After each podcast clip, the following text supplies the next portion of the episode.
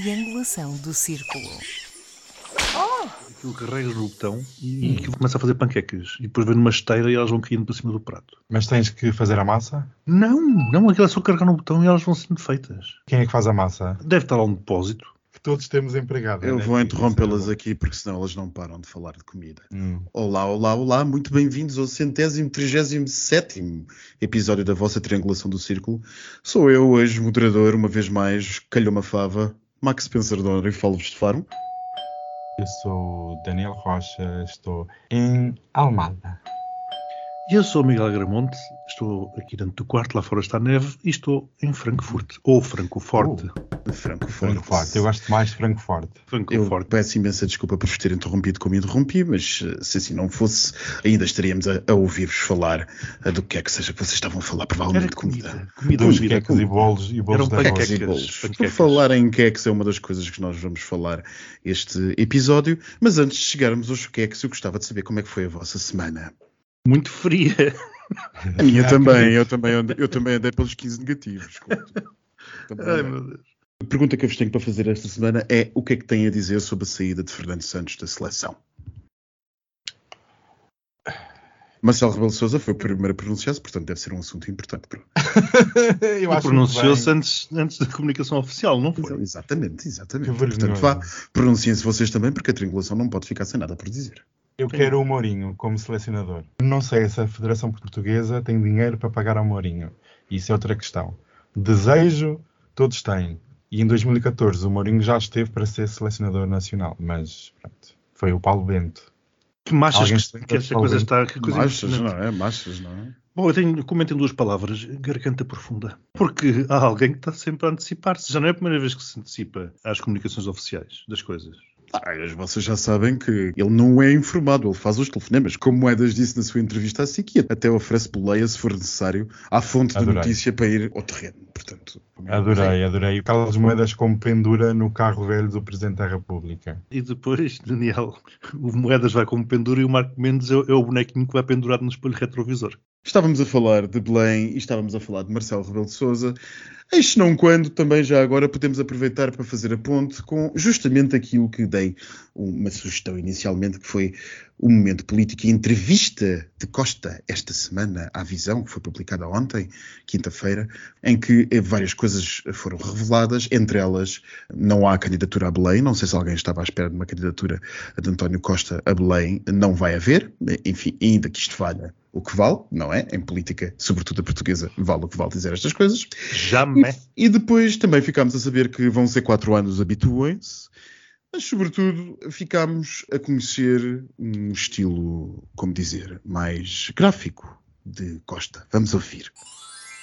este novo estilo histriónico que a iniciativa liberal quer ter de guinchar um bocadinho mais alto que o, que o Chega. Fica ridículo, está a ver? Os queques, quando tentam guinchar, não conseguem, não conseguem, ficam ridículos perante eh, o vozeirão popular que, que o Ventura consegue fazer. E pronto, já que vocês estavam a falar de comida inicialmente, e antes de passarmos a mais análise sobre, este, sobre esta questão política de encerramento do ano, antes da Cilicida de Natal, o que têm vocês a dizer sobre queques? Pelo menos os que eu comi hoje de manhã não guinchavam. Estavam mortos. Por onde é que se começa no meio desta coisa toda? Ah, onde é que se Eh, começa? Começa-se por a indignidade política de. de- Pronto. Enfim. Eu entendo. Deixa-me lá ver. Eu entendo o que é que o António Costa quer dizer. Não concordo é com a forma, uma vez mais, porque estamos chegados ao momento pano sujo de tasca na tromba versão Costa. Que antes era o Rui Rio, agora é o Costa que está a entrar num, como dizer, numa forma, num expressionismo populista e não popular, como ele disse em relação à voz grossa do Trampinha, populista, semelhante ao da Iniciativa Liberal e precisamente ao do Chega. Portanto, a minha sensação que me dá é que estamos a baixar vergonhosamente o nível do discurso político na política nacional e estamos todos a entrar pelo esgoto do populismo. Reparem que podem dizer, não, mas isto era uma entrevista para ser escrita, não era uma entrevista para ser gravada. Não importa, não importa a forma uh, como as coisas são ditas, o palavreado brega os adjetivos, porque não foi só isso, isso foi um pequeno excerto, há muito mais, que Costa utilizou, não é digno de um Primeiro-Ministro. Não é. Quer dizer, nós temos que começar a pôr as coisas nos devidos lugares. Não é digno de um Primeiro-Ministro. Já havia alguma indignidade naquele suor constante que ele está sempre a limpar com as mãos, nem sequer tem um lenço. Portanto, Ai, desculpa, eu tive que me rir. Não, mas está, mas está, portanto, isto está, isto está Mas- relacionado. mas- mas Está alguém relacionado. pôs as unhas de fora. Está relacionado. Portanto, isto é indigno. O verniz começa a estalar. Não tenho muito a dizer. Não é forma de se dirigir, não é forma de se andar a chamar queques ao pessoal da Iniciativa Liberal. Até Mesmo que podem sejam. ser. Exato, até podem ser. Mas não compete ao Primeiro-Ministro eh, referir-se a eleitores de um outro partido dessa forma. Portanto, pouco mais quero dizer. Em entrevista no Ali, tentei encontrar a visão nas bancas aqui de Francoforte, não foi possível. No entanto, quando passei ali pelo Banco Central Europeu, o nome de Costa era conhecido. Como tu sempre disseste, Miguel, quando se vai a Pocilga, ganha o porco. Pois é verdade. E o porco ganhará. E o porco ganha pontos. Com isto, o porco continua a ganhar pontos. E o porco está a ser, infelizmente, ajudado pelos leitões. Daniel, fazendo pose para aquilo que tu provavelmente vais dizer, uma das coisas que António Costa falou foi justamente, falou não, fez, foi uma crítica à política de casos e casinhos, das pequenas coisas daquilo que chamou as especulações da bolha mediática, enfim, ainda que nós nos lembremos que a bolha mediática, ele, ele bem que fazia parte dela, eh, aliás, ele não passava do documentador de serviço aqui há uns bons anos atrás, e eh, falou justamente de- desta situação da política que é feita de pequenas coisinhas, que é basicamente aquilo que nós estamos a fazer agora ao comentar a vozearia e a falta de elegância. Será? Eu gostei desse excerto onde António Costa fala de casos e casinhos, da Hum, bolha. Lisboa. Acho piada, e como, aqui, e como aqui estavas a dizer, António Costa, que vive na bolha de Lisboeta há mais de 20 anos, construiu, fez parte e faz parte atualmente. Vem dizer estar acima dessa bolha quando ele é o armeiro mor, é o mestre de cerimónias dessa mesma bolha. E aqui de relaxar, António Costa gosta muito de branquear a história, mas estes casos muitos deles estão a ser investigados pelo Ministério Público. Não é uma coisa assim tão leviana de, ai, foi alguém que aceitou uma vista alegre e pronto. Não, nós, nós temos variedíssimos casos. Apenas. Os mais recentes, os últimos- 300 mil euros, não é? De- de Por uma- exemplo, de- os 300 mais recentes. E só durante estes nove meses de mandato do novo governo de maioria absoluta. Nem vamos falar nos casos e casinhos que aconteceram nos últimos seis anos, que são muitos. E se nós uma fôssemos fazer uma descoordenação completa do governo. Sim, sim, nós já nos parece, parece que já nos esquecemos todos de- de- do puxão de orelhas a Pedro Nuno Santos e de Marta Temido a apresentar, às tantas da manhã, um pedido de missão. Lembram-se? Perfeitamente. Que há casos são e casinhos, existem. Existem casos e casinhos, efetivamente. E a, e a oposição também tenta eh, surfá-los. Aliás, nós vimos, vimos na semana passada a questão da eutanásia, que falámos aqui, foi mais um caso que a oposição tentou criar. O, o problema é que o o PS e, e António Costa, o governo, portanto, também é especialista em criar esses casos e casinhos. São uns atrás dos outros. É impressionante, aliás, acho que é de uma imaginação sem limites o que tem sido possível fazer-se com a criação de tantos casos e casinhos. O que também tem muito a ver com o penico português, porque, como sabem, Portugal é um penico, toda a gente se conhece, e Lisboa é o ralo do penico, que por acaso entupiu na semana passada e daí aquelas inundações. E Mas- daí também, não te esqueças, já que falas nisso, Costa, Costa queixou-se que Moedas não lhe telefonou acerca da inundação que Costa teve na sua própria casa.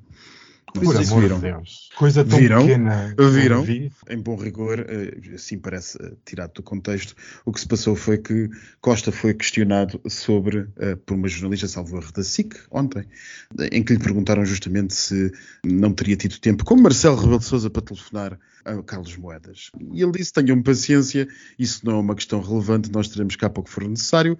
Desejou Feliz Natal à jornalista e depois lembrou-se de dizer, se era para telefonar, eu não recebi nenhum telefonema do Sr. Presidente da Câmara Municipal de Lisboa e tive a casa inundada. Por amor de Deus. Por amor de Deus, isto. E aproveito esta questão que tenho para vos colocar. Costa está a ficar arrogante. Costa é arrogante e sempre foi arrogante nos últimos sete anos. Mesmo com os parceiros de coligação, via havia aquele coisa, vamos tratar bem o PCP e o Bloco assim assim, mas havia muita arrogância. E esta entrevista não é tanto pelo conteúdo de se anuncia 240 euros ou se aí, insulta que os partidos da oposição, é muito mais profundo no tom, na postura, tudo junto. A António Costa, não sei se anda a tomar alguma coisa. Não Queres sei falar se sobre a fotografia de capa? É isso? Uh, Por exemplo, a fotografia de capa é que parece que Costa é o Estado. Estado não é o governo, Estado é o Costa. E na entrevista, eu, eu tive que ir gastar dinheiro a comprar a visão e fui ler, e em momento algum eu vi a falar sobre os seus ministros. Ele é o primeiro-ministro, mas a equipa toda não. António Costa fala eu. Eu sou o Estado, eu sou o dono disto tudo. E esta arrogância de tratar os partidos da oposição como meros apêndices da democracia, isto destrói o sistema. E ainda por cima, quando na mesma entrevista diz que o vozeirão do Chega é o que se faz ouvir, coloca eh, André Ventura e o, e o partido que representa como líder da oposição. E isto aqui é muito mais profundo do que estarmos a discutir se são 125 euros ou 240 euros que devemos apoiar a, a população. Isto é um golpe de desconstrução do sistema democrático. E António Costa, e aqui o Miguel estava a dizer do discurso da Tasca, de estar-se a aproximar de André Ventura porque sabe e quer que André Ventura seja realmente o líder da oposição, porque se André Ventura conseguir condicionar o PSD e a iniciativa liberal, ele espera perpetuar o poder socialista durante muitos mais anos. E António Costa acha que os portugueses vão aguentar sempre e vão dizer sempre um não ao Chega. E eu aqui digo que as pessoas chegam a um ponto que se fartam e votam para pôr o sistema de joelhos, para pôr o sistema em xeque. E António Costa joga, joga aqui um, um jogo muito perigoso em que, em vez de trazer para o debate público o PSD a Iniciativa Liberal e isolar com um cordão sanitário Chega, faz exatamente o contrário.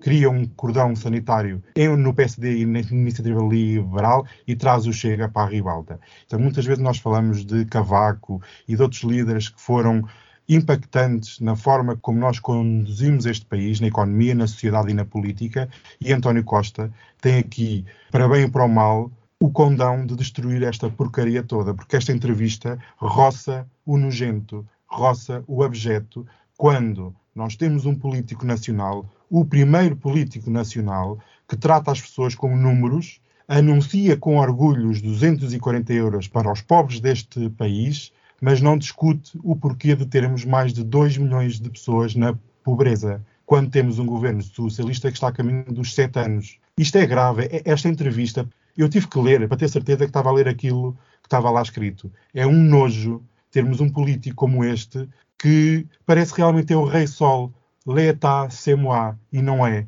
E os partidos de oposição têm o dever e a obrigação de checar, de fiscalizar o governo. Quando António Costa fala sempre da iniciativa liberal, do PSD, do Bloco e do Partido Comunista, tem o dever de fiscalizar a ação governativa. E esta ação governativa está a ser nojenta. Max, posso usurpar a função de provocador só para fazer aqui uma Claro, pergunta? Nos dias que correm, alguém com um ego pequeno e que não seja arrogante alguma vez conseguirá chegar a primeiro-ministro?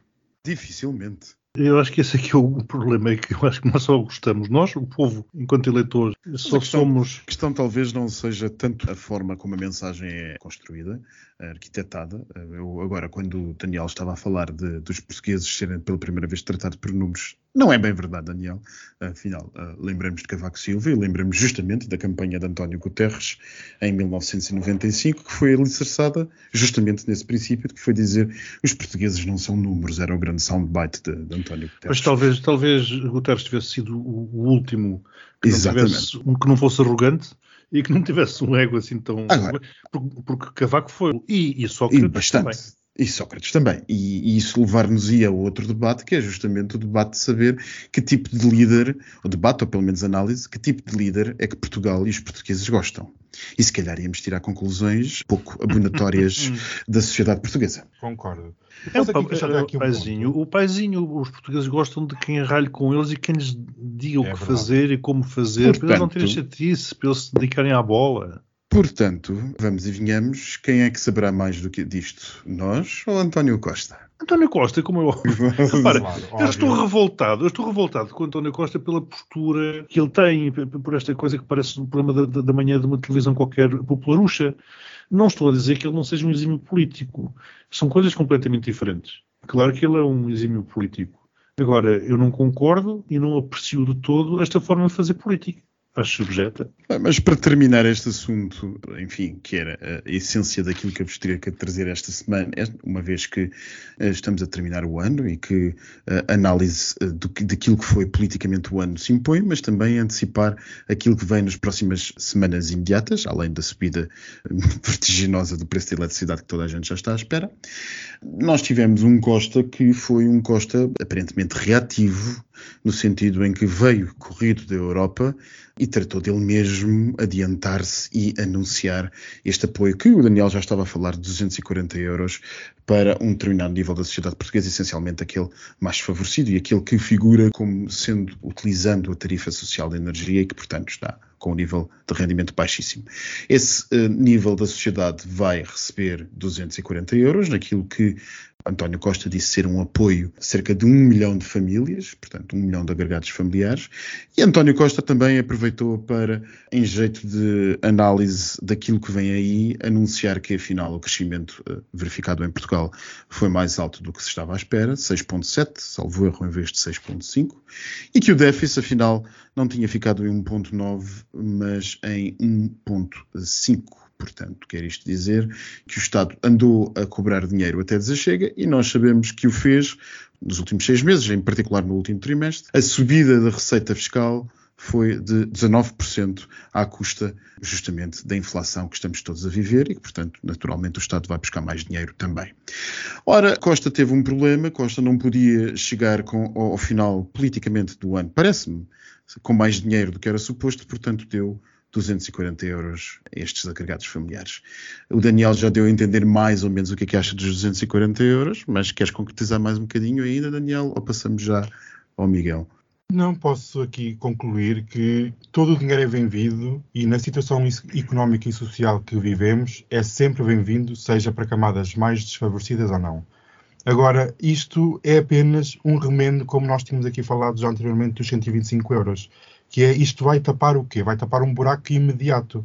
Quando a Christine Lagarde, Presidente do Banco Central Europeu, esta semana, quando na, na sua conferência de imprensa anunciou que nos primeiros seis meses de 2023 iríamos infelizmente assistir a um contínuo aumento do preço da energia e da alimentação, acham que estes 240 euros vão durar até junho ou julho de 2023? António Costa, mais uma vez na entrevista, parece-me, eu já aqui repeti, desculpem-me alongar, parece ilusionista, porque parece que dá a sensação que vivemos num país à parte, quando nós já sabemos, e foi admitido pela Christine Lagarde, a dizer que a Europa vai entrar em recessão em 2023, como é que António Costa pode estar a vender o produto dos 6,7% de crescimento, tudo certo, então e como é que vai ser 2023? Ele está apenas a falar do passado. António Costa devia estar a falar do futuro. E como é que nós vamos preparar 2023? Quando a Presidente do Banco Central Europeu pintou um cenário drástico, agressivo e penoso, como é que esta entrevista, que saiu na quinta-feira, pode ter alguma réstia de otimismo? António Costa gosta de omitir, mentir e pintar um país que é diferente daquele que é muito diferente daquele que ele pinta. Ele fala na entrevista em que vive na realidade política, não vive António Costa. António Costa vive desfasado do tempo, pelo menos no seu discurso. Ele está informado do que é que se vai passar, mas não permite que a população tome consciência da gravidade que se vai passar a partir de janeiro de 2023. E só que um pequeno reparo, ainda hoje o Banco de Portugal afirmou que prevê um aumento das prestações do crédito de pelo menos 14% em 2023, juntando aos 30% e 40% que já se fez sentir em 2022. António Costa e estas reduções do déficit, e novamente eu volto a dizer, as pessoas não são números. E quando nós tivemos um governo que não apoiou tanta população e vem dizer que reduziu o déficit, desculpem lá, isto é objeto, quando nós temos a pessoas a passar dificuldades extremas, falar sobre déficit e redução de déficit. E aqui apenas um pequeno reparo, e já passo a palavra aqui ao Miguel. O déficit público português foi reduzido essencialmente pelo aumento da inflação. e não por ação do governo. Foi quanto maior a inflação, consegue reduzir o déficit público. Portanto, como é que nós vamos ter, quando para o ano ou em 2024, se começar a descer a inflação? O déficit aumenta? Quer dizer, isto é tudo banha da cobra para ser vendido aos portugueses antes do Natal, para estar muito bonito, mas em janeiro, amigos, preparem-se. Antes de passar ao Miguel, a direita, interessantemente, foi menos crítica com António Costa do que foi a esquerda. A direita, Montenegro, veio dizer que a ideia tinha sido sua, caso não tenham visto. O que foi um momento, no mínimo, cómico, para não dizer pior, justamente quando o Observador lançou um ataque interessante, um ataque implícito interessante a Montenegro, a dizer que ele anda basicamente ainda a tentar emancipar-se de Cavaco Silva e de Pedro Passos Coelho. André Ventura veio dizer que também é uma posição muito interessante, dado que normalmente este tipo de coisas o banco de apoio de André Ventura diria que era posto sempre, os chiganos, mas André Ventura veio dizer justamente o contrário, que é um excelente apoio, que fez muitíssimo bem o governo, tudo o que seja para dar ao povo é bem-vindo, apenas falou inteligentemente da classe média, e a iniciativa liberal, que devia ser pouco dada a financiamentos públicos, também veio dizer que foi uma boa ideia, mas que a classe média não está devidamente acautelada. À esquerda, no entanto, fez uma análise relativamente diferente e a análise que se vê na esquerda é, eh, exato, toda a gente é muito bom dar dinheiro ao povo, mas aquilo que está a acontecer é, no fundo, uma redução do poder de compra dos portugueses e da sua capacidade salarial, uma desvalorização dos salários dos portugueses. Nos últimos meses calcula-se em 4,7%, segundo os índices uh, do Banco de Portugal, 4,7% no último mês, e basicamente uma transferência para os contribuintes de responsabilidade de manter o poder de compra dos portugueses mais pobres. Ou seja, ao invés das empresas uh, terem a responsabilidade social de aumentarem os salários em linha com a inflação, não o fazem, sendo que uh, transfere-se para os portugueses através do seu dinheiro, o dinheiro dos contribuintes, a responsabilidade de dar dinheiro aos mais pobres. O que é que tu achas, Miguel? Tinha aqui três pontos para comentar. Um começa naturalmente pelos 240 euros.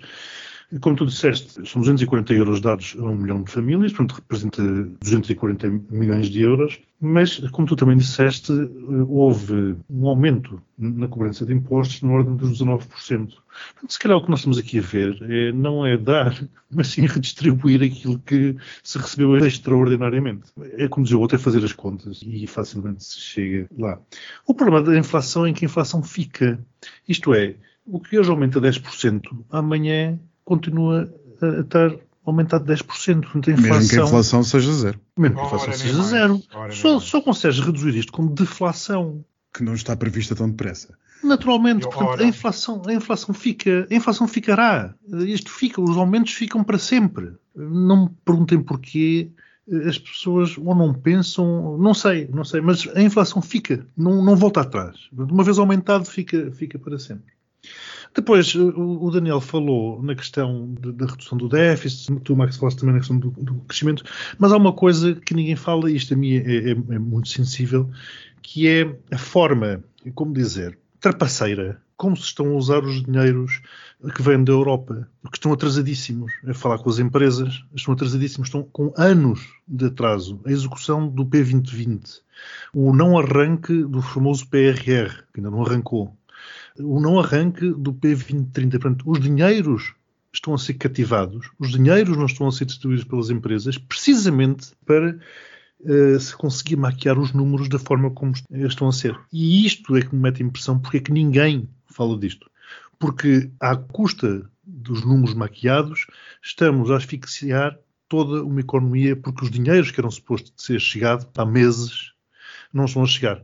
Portugal está a devolver milhões milhões de euros dos fundos do P2020 que não foram executados e corremos o risco de devolver muitos mais milhões do PRR, porque se já era difícil executá-lo no momento em que ele foi aprovado, hoje em dia ainda mais difícil será, para não dizer que é impossível. E a falar também do aumento das prestações do crédito, que o Banco de Portugal, enfim, de 14%, eu quando vi esta notícia, que ela é recente, uma vez mais fiquei preocupadíssimo com o que isto vai representar. E nós também não nos podemos esquecer que eh, as taxas de juros, é claro que têm um impacto sobre as famílias, sobre o crédito à habitação, mas é sobre todos os tipos de crédito. É sobre os cartões, é sobre o eletrodoméstico, é sobre o carro e depois é sobre as empresas, uma vez mais. As empresas contraíram empréstimos por diversos motivos e também elas vão sofrer. Portanto, 2023 vai ser um ano muito complicado. Bem, meus amigos, isto como o tempo aperta e eu ainda quero, antes de passarmos à coisa mais importante que é o postigo de Daniel, ainda quero uh, abordar. Exato, é, toda a gente sabe, nós sabemos que mesmo quando ele não aparece, ele é o favorito das fãs. Ainda quero abordar convosco o último tema que, que vos trago hoje, que é justamente aquilo que está a crescer à força toda na imprensa internacional. Para variar, a imprensa portuguesa não fala muito do assunto, que é o Qatar Gate. E o que é o Qatar Gate? Enfim, a imprensa portuguesa tem falado, aliás, no contexto do Qatar, mas pouquíssimo. O que se passou foi que, reduzindo ao máximo a coisa, esta semana, uma das vice-presidentes do Parlamento Europeu foi detida, a senhora Eva Kaili, espero estar a pronunciar bem o grego, eh, foi detida e acusada de crimes de, de pertença e uh, organização criminosa, corrupção e branqueamento de capitais no âmbito de uma investigação alegados subornos do Qatar, esse país que de repente está no centro de tudo e tudo o que se fala e tudo o que acontece tem sempre o dedo do Qatar. A Procuradoria belga, que é quem tem a titularidade do inquérito, entrou pela casa de eurodeputados dentro, na casa desta eurodeputada, foram encontrados sacos com dinheiro, 150 mil euros em dinheiro vivo, e a reação do Parlamento Europeu foi no dia seguinte retirar os poderes do cargo. Ela não pode ser destituída de eurodeputada, mas pode ser destituída de vice-presidente do Parlamento Europeu, justamente por ter sido indiciada por suspeita de pertença a uma organização criminosa de lavagem de dinheiro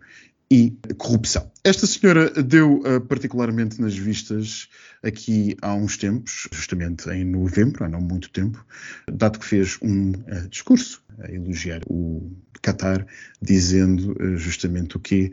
Que os direitos laborais do Qatar, que tantas vezes aqui existe uma pessoa não sabe como dizer isto sem se rir, os direitos laborais do Qatar estavam dentro daquilo que é do mais avançado que se faz no mundo. Portanto, eu não sei por onde nós podemos começar, mas certamente haverá aqui um problema de transparência no lobbying europeu, e justamente dir-se-ia não é assim tão importante, mas é, como já várias vezes falamos na triangulação, a União Europeia e as suas instituições são responsáveis pela produção de mais de 80% da legislação que se aplica aos portugueses.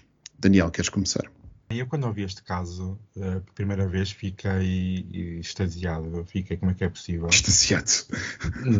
Aquelas malas de dinheiro, um pequeno à parte. O lobbying é legal e uma das. É legal dentro do espaço europeu. Ou dentro, Sim, é dentro preciso dizer, da, exato. Mas é legal para combater este tipo de situações. E então chegamos ao ponto que de que serve o lobbying ser legal se temos as, os grandes eh, políticos da Comissão Europeia ou do Parlamento Europeu envolvidos nestes escândalos.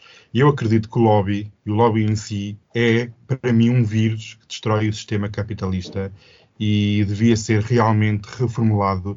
Porque, reparem, nos Estados Unidos, que é o expoente máximo do lobbying, existe uma corrupção tal que tanto faz ser legal ou ilegal. Porque realmente toda a gente recebe dinheiro para a campanha, é financiado, enfim isto é apenas o Qatar. Então, isso nós vamos juntar a Arábia Saudita, o Kuwait, a Turquia ou outros tantos países. Como é que isto fica? Para mim, preocupa-me ver estes petroestados que compram tudo e todos, compram empresas, compram pessoas e até onde é que se estende esta ramificação, esta teia de influência? Será esta vice-presidenta a última ou a única política europeia envolvida? Eu duvido muito eu tenho as minhas sérias dúvidas de que teias é que, é que, estão aqui envolvidas. Isto pode ser apenas a ponta do véu. Um pequeno último reparo: o Putin está-se a rir desta situação toda, porque os europeus gostam muito de estar no alto do seu cavalo branco e gritar por uh, direitos e ética e moral, mas pelos vistos são todos muito bem comprados. Bem, se na semana tínhamos a gata no postigo, hoje temos o cão ali no, é Isaura. No, no, Isaura, no gabinete é do Daniel. Está perto do gabinete, ela quer, sabe o que é que ela quer? Eu sei, ela quer ir passear e quer ir comer, mas não está na hora. Pois, como o Max dizia, isto é Qatar everywhere. O povo vai acendendo os, os seus petrotentáculos. E eu não sei muito bem o que chamar, porque estão a chamar Qatar Gate, e eu acho que isto é mais um cagar take. Porque isto é realmente uma situação de merda. Literalmente por todos os lados. Aliás, fala-se do Parlamento Europeu, mas não se fala da FIFA. Como é que ficou a situação da FIFA? Que subornos? Quanto? Como? Porquê e por quem? Ninguém sabe. Ou melhor, ninguém fala.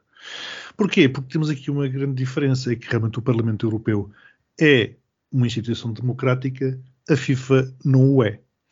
Mas ambos lidam com muito dinheiro e muitas pessoas. E, portanto, acho que está na altura de, uma vez por todas, e claro que isto é lirismo, mas uma vez por todas, se começarem a fazer investigações à sério no mundo do futebol, tal como se fazem no mundo da política. Porque uma coisa é certa, nas ditaduras nunca há corrupção. Dizem eles, porque todos nós sabemos que não há a investigação. A corrupção continua a existir, se calhar até mais, mas está bem camuflada. Ninguém sabe. E quem sabe não dura muito, como se sabe. Portanto, é este o dilema, este é um dos dilemas da nossa democracia, é que realmente ela permite que a corrupção ou os indícios de corrupção venham ao de cima, sejam investigadas, e com isto fica-se com a ideia de que tudo é corrupto. E é precisamente esta ideia que depois é cavalgada pelos partidos de extrema-direita, os que gostam, os tais que gostam também de ditaduras, para dizer que isto é tudo corrupto e que devia toda a gente ir preso e, portanto, deviam votar neles, porque eles é que vão acabar com a corrupção, pondo lá um António de Oliveira Salazar. Finalmente, o que me mete um bocado de impressão aqui é como é que a senhora. Enfim, foram 175 mil euros. Ainda não estamos na casa dos milhões, como acontece, por exemplo, no Brasil. Agora, Max, tu que lidas muito com investimento estrangeiro, explique-me, que é uma coisa que me mete sempre muita confusão. Se queres transferir uns míseros 50 mil euros para fora do espaço CEPA, é uma trabalheira 5 mil euros. 5 mil euros. Pronto. 5 mil euros a coisa já começa É uma trabalheira, são papéis, é demonstração de rendimentos, de onde é que vem o dinheiro, de onde é que vem não sei quantos mais. Depois, realmente, estes corruptos compram casas e iates e tudo, e milhões e sacos, e o dinheiro flui assim, sem mais nada. É uma coisa que me mete muita impressão. Foi na pequena corrupção, na corrupção de nível médio, vá lá, consideremos esta, uma das coisas que tem ajudado muito são essas coisas, as criptomoedas, não é? Porque tem ajudado bastante na mobilização de capitais de forma relativamente anónima. Agora, na grande corrupção que também temos, eh, enfim, esta corrupção de Estado, em que um Estado ou um grande, uma grande entidade qualquer eh, público-administrativa com capacidade de Estado quer influenciar uma decisão, enfim, há coisas que passam tão simplesmente como despesas de representação. Lembremos que, lembremos, não, eu trago aliás para este efeito um dos números trazido por um, um estudo de 2021, chamado Rede Lobby, a teia de influência de gigantes tecnológicas na UE, do, do, Corporate Europe Observatory Lobby Control, basicamente uma, um coletivo de grupos e de associações de análise de transparência e corrupção, que concluíram que uh, eh, 612 empresas de economia digital, nelas incluindo o uh, Google, gastam em despesas de representação, e despesas de representação uh, deve ser entendido entre aspas, lobbying e, portanto, pagar jantares, no mínimo dos mínimos, lobbying dentro da União Europeia gastam cerca de 100 milhões de euros todos os anos. Mas isso é ótimo, é ótimo porque, como sabes, esse tipo de despesas confidenciais, vá lá, vá lá não, é mesmo como são chamadas, depois são taxadas com os impostos mais, mais, altos. Portanto, os Estados também gostam que existam esse tipo de despesas, porque os impostos depois também sobem. 100 milhões de euros. Exato. Bem, meus amigos, e 100 milhões de não, euros? Não, mas espera, espera, espera, que eu ia dizer que também o Qatar compra tudo porque também todos se vendem. Esta é outra questão. Ah, muito Exatamente. Bem. Quando, muito quando bem. alguém compra é porque alguém se vende. exatamente. E já agora, só para terminar, voltando à questão do futebol, toda a gente se chateia com os salários dos políticos e disto e daquilo, que se calhar vendem-se barato, mas ninguém se revolta com os salários obscenamente elevados dos futebolistas. Pois. Bem, meus amigos, isto agora para cumprir aquilo que não cumpri aqui há uns dias, há uns dias não, há umas semanas quando foi a minha vez, a notícia LGBT da semana, trago-vos justamente uma boa notícia das Caraíbas, de onde raramente vêm boas notícias neste tema, que é o Supremo Tribunal dos Barbados finalmente descriminalizou a, a punição que existia para as relações sexuais entre pessoas do mesmo sexo, que eu lembro poderia ir entre 10 anos de prisão até pena de prisão perpétua. Isto vem na sequência, aliás, de Antigua e Barbuda e Santo Kitts e Neves, que já tinham feito aqui há uns anos, e basicamente é a última das se não a última, pelo menos uma dos últimos resquícios da lei colonial britânica, justamente antes que alguém pense que estas coisas têm a ver com estes países. Não, são coisas postas pelos colonos branquinhos europeus. A lei colonial britânica que estabelecia estas penas fortíssimas e elevadíssimas contra as pessoas que pratiquem sexo com pessoas do mesmo sexo e que eh, nos últimos anos têm sido particularmente solidificadas no sítio onde não se conseguem tirar, justamente, por exemplo, nas ilhas do Pacífico, nas pequenas eh, repúblicas do Pacífico, justamente porquê? Por influência das igrejas pentecostais e uh, as igrejas evangélicas. O que é que vocês têm a dizer sobre isto? É uma boa notícia, não é? Já podemos ir todos para Belize e para os Barbados. É uma excelente notícia. Aliás, eu quando ouvi isto, o primeiro pensamento que tive foi isto está a tornar-se de tal forma comum que qualquer dia deixa de ser notícia. E no dia que isto deixar de ser notícia, chegamos ao ponto eh, que todos, que todos queremos. Vamos ver é, é, também se depois não há uma onda uh, inversa, se depois não começa, como já se tem visto em alguns países, a criminalizar aquilo que um dia foi descriminalizado. Falaste aí a questão, muito rapidamente falaste aí na questão da colonização. É verdade. Portugal fez o mesmo, Espanha fez o mesmo. Basta ver o que aconteceu nos países colonizados pelos países europeus para ver que eh, a matriz imposta foi precisamente aquela eh, que vigorava nesses mesmos países e por trás disso tudo está a Igreja. Exatamente. Eu tenho a dizer que realmente vindo de uma região tão conservadora é um bom começo. Espero que se espalhe por toda a região e realmente para o próximo ano, se calhar vou navegar num catamarã ao largo dos Barbados, quem sabe. Para terminar no hemisfério ocidental, os países das Caraíbas são os únicos que punem ainda criminalmente o sexo entre pessoas do mesmo sexo. Destaque-se Grenada, a Guiana, Jamaica, esse país que toda a gente gosta de referir como sendo assim de um ambiente está-se bem e tal. Santa Lúcia, São Vicente e Adoro. Grenadinas. E ainda mais num total de 66 países em todo o mundo que ainda criminalizam o sexo homossexual. E por falar em sexo homossexual, temos que ir passear àquele uh, sítio chamado o Postigo Daniel. O postigo de Daniel. Oh, Daniel, disseste que ias nadar lá para os Barbados, não é para os Barbudos? Não, eu é Barbados e depois logo o que vier à rede é peixe. Eu adoro ir navegar num catamarã, num iate, num barco. Não, só não gosto de um monohull, que é muito violento para a minha cabeça. Mas adoro depois fazer assim, acenar com os binóculos no barco e acenar na praia, expor o dingue e chamar assim: venha, venha-me venha vender coisas. Que eu precisar e não posso ir à terra. Não posso, ouça, como o primeiro-ministro. Está a ver? Ouça, venha cá, venha cá que eu preciso aqui de, um, de, um, de umas frutas para o pequeno almoço. O que é que Adoro. no meio dos barbudos? Eu, eu por acaso estou a Não, mas olha o Daniel, o Daniel com os óculos escuros e assim um lenço na cabeça. Nunca me vais apanhar com um lenço na cabeça. Olha, dá-me só aqui um segundo. Espera lá. Como é que se chama o cão? Já me esqueci como é que se chama o cão. É uma cadela. Né? Estou. Mas o que é que se passava aqui? O que é que vocês estão a falar mal da minha pessoa? Nada, nada. Nunca falamos mal da tua pessoa. De todo. Ah, ok. Mas olha, sabem quem é que. Antes de mais, querem comer qualquer coisa? Tenho aqui um bolo reiozinho congelado do ano, do ano passado. Querem? Eh, Eu tenho que limpar a arca e então aproveito. Está aqui um coisa, está cheio de gelo. Olha, vou pôr aqui em cima da mesa. Quem quiser que sirva. Olha, estou a ver o cavaco a chegar. não há fava, por isso ninguém se engasga. Era engraçado que naquele momento histórico, político, Cavaco a comer o bolo rei tivesse se engasgado com a favinha e depois tivesse que pôr tudo cá para fora. Na, na altura ainda era permitido o, o brinde. Era. E foi durante muitos anos. Só Sim. agora recentemente é que, que, sei lá, morria. Como é que uma coisa tão estúpida morriam pessoas por causa de um brinde, de uma fava num bolo rei? Pá, este país não existe. Não, não, não. Tinhas a fava e tinhas o brinde. Eram coisas diferentes. Também já viste o que é? Eu vou comprar um bolo e morro por causa do bolo. Mas tem algo. Que país é que é este que durante anos andou a matar adultos e crianças para termos um brinde de um peixebeco qualquer que veio da China?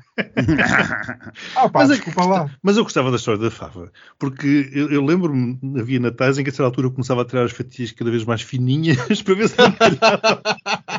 Quando aquilo, Opa. o bolo rei só estava assim diminuído a um oitavo e a fava ainda não tinha saído. Opa, sério. Era uma coisa gira, pronto. Mas lá se foi a tradição. É de como os jornais das castanhas. Ai, que horror cheio de químicos. Até vou morrer por causa das oh. castanhas. Ou colher de pau da sangria. Ah, ó, Daniel, pelo amor de Deus, não me digas que fazes parte da, da PID da ASAI. Eu sou um é higiene- muito higienista. Ah, sou higienista quando andas nas casas de banho. Ah, Eu nunca ando na casa de Oh. banho, eh, nunca. Por acaso eu responder à, à letra, à sua pessoa. Mas eu sou uma pessoa decente, não sou arrogante como, como o Primeiro-Ministro, não sou um falatório, não sou um papagaio como o Presidente da República, por isso eu vou-me calar e vou dar notícias em condições, porque isto já está a descambar e eu, ouça, ouça, você vai me levar a um processa. em cima. A sério, eu quando chegar a Aveiro, Miguel, você vai ter. Eu vou começar a tocar assim constantemente à sua campanha, você vai começar a ficar enervada, com medo do que é que se passa, e sou eu com um bolo rei, com um brinde para lhe dar. Isto Oh, minha querida, proporções. Quer que eu traga aqui para o postigo as vezes que você já foi a Aveiro e sempre arranjou umas desculpas para não estar comigo? Isso é mentira, porque não assim, é eu nada. sou muito tenho ocupada. testemunhas, Eu tenho tenho testemunhas. empresas para gerir, Algumas delas tenho burlas para- fazer. Ai não, essa gente. Quem é essa gente? Se acusem-se todas. Eu, quando eu Ah, vou estar ali em. Aveiro, vou pôr uma tenda no meio da cidade e quem quiser estar comigo, que venha lá para a tenda. Vou, Isso, vou pôr é uns cortinados. Caso aconteça alguma coisa, estamos sempre precavidos. Portanto, se alguém quiser ir para a tenda com o Daniel, eh, triangulação. Não, desculpem, darkroom arroba triangulação do círculo. Vamos estar a vender artes- artes- artesanato feito pela triangulação. Que eu fiz Isso umas bonequinhas para angariar dinheiro para a triangulação, porque a triangulação quer ir muito, muito, muito, muito à tomada de posse. À tomada de posse, não, como é que se chama aquilo? Que, ela- o, que a outra vai levar com a coroa. Coroação. Ai, coroação, pois é, está bem. em maio e a triangulação, por causa da inflação, de está muito mal. E temos que fazer um- uma vaquinha. Amigas, comprem uns bonequinhos da triangulação, comprem uns NFTs da triangulação, porque a triangulação quer ir fazer Uns diretos. cromos, uns cromos. Uns cromozinhos, olha, como o Donald Trump, viram? Eu vi foi que a filha do outro, do, do, do senhor Duarte, tem namorado, não é? Está noiva, filha, está noiva. Ah, é isso. Está noiva. Os pais casaram no, no Mosteiro dos Jerónimos. Onde é que vai casar a filha? No CCB. Ai, isso é para ser indireta ou é. Ou como é que é? É mais gostar disso. moderno, é mais moderno, fica ao lado. Mas sabes com quem é que ela vai casar? Com um associado sénior da Sociedade de Advogados Proença de Carvalho. Já Uh. viu? Já- Isto é gabarito, isto é canível. Tudo que é Agora casar com o Zé Manel da esquina, tipo, E notícias, ah? não há tempo, não há tempo. Eu, eu queria falar sobre a alívio do João Então Carlos. fala, fala lá.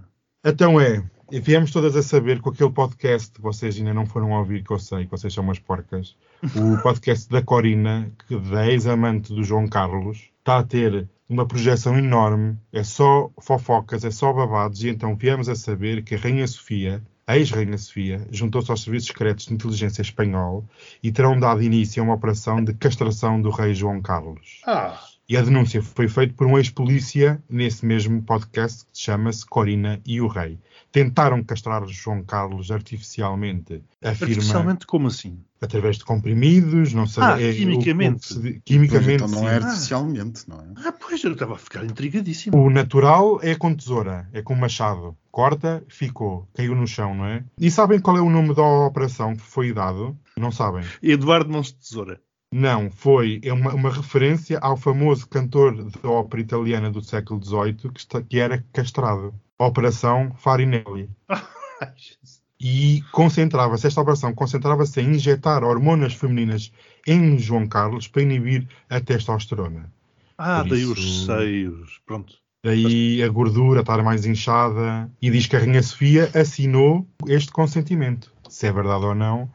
Eu também ia dizer assim: olha, eu só tenho a dizer em relação a isto, não é à toa que o João Carlos está no Abu Dhabi, também deve ter feito lobbying. Eu tenho a dizer gosto muito do Qatar. O Qatar é um exemplo de direitos humanos e direitos dos trabalhadores e, não LGBT? recebi nada. E LGBT é o melhor país do mundo. E eu vou para a semana tomar posse do meu apartamento em Doha. Mas é, É tomar posse ou vais ao coroado? Exato. Não vou lá mesmo, tenho uma viagem marcada que me apareceu no e-mail, deve ter sido engano. Enviaram-me um e-mail com umas passagens de avião para o Qatar para eu dizer: Você ganha um apartamento. E eu E disse: Ah, deixa-me então adivinhar, também tens sacos de dinheiro em casa. Exato, basta Não, que eu não uso disso. Não, eu tenho criptoativos e dinheiro vivo. Mais Não- alguma coisa ativa que tu tenhas, não é? Bem, eu vou-me embora com licença. É melhor ir embora, que isto agora é que eu, eu vou beijinhos partir para toda a gente. Beijinho, gente. Amanhã é Natal. Vou odiar-te. Aí é só para a semana. Beijinho. Estão furiosos, ainda não digeriram a fúria. Andam aqui, a, andam aqui a, desde o dia 30 de janeiro que andam aqui a remover. Ouça, habituem-se. Vão ser quatro anos, está a ver? E, e, e habituem-se a viver com aquilo que é a escolha dos portugueses. E a democracia é isso. É respeitarem os resultados de, de, e a vontade dos portugueses.